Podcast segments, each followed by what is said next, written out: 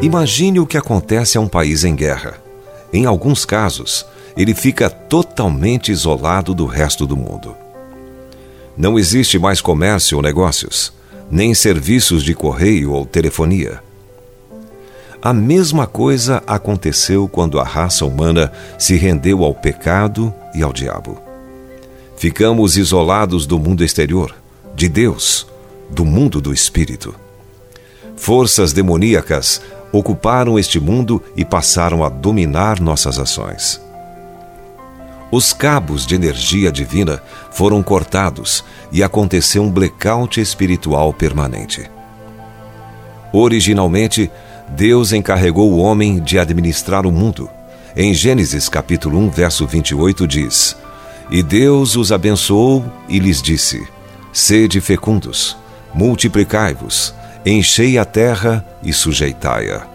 Dominai sobre os peixes do mar, sobre as aves dos céus e sobre todo animal que rasteja pela terra.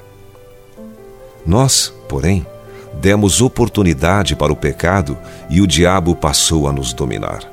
A Bíblia deixa isso bem claro. O mundo inteiro jaz no maligno. 1 João capítulo 5, verso 19. Obscurecendo-lhes o coração insensato.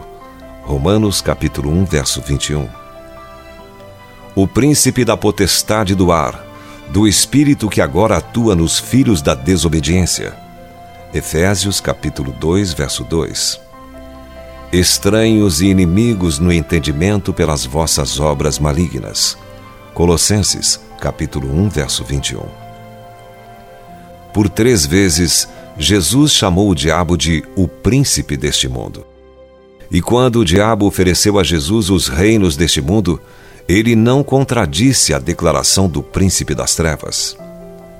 Levou ainda o diabo a um monte muito alto. Mostrou-lhe todos os reinos do mundo e a glória deles, e lhe disse: Tudo isto te darei se, prostrado, me adorares. Então Jesus lhe ordenou: Retira-te, Satanás, porque está escrito: Ao Senhor teu Deus adorarás, e só a ele darás culto. Mateus capítulo 4, versos 8 e 10.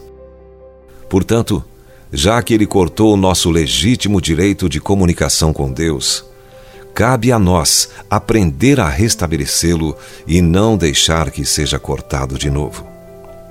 Estabeleça sua conexão com Deus hoje e a mantenha forte o dia todo.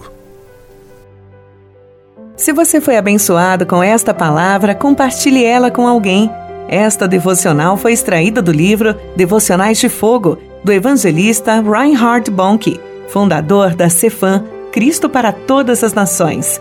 Para conhecer mais sobre a Cefam e seus inúmeros projetos evangelísticos no Brasil e no mundo, basta acessar cfan.org.br ou baixar o aplicativo Cefam Brasil nas plataformas Google Play e Apple Store.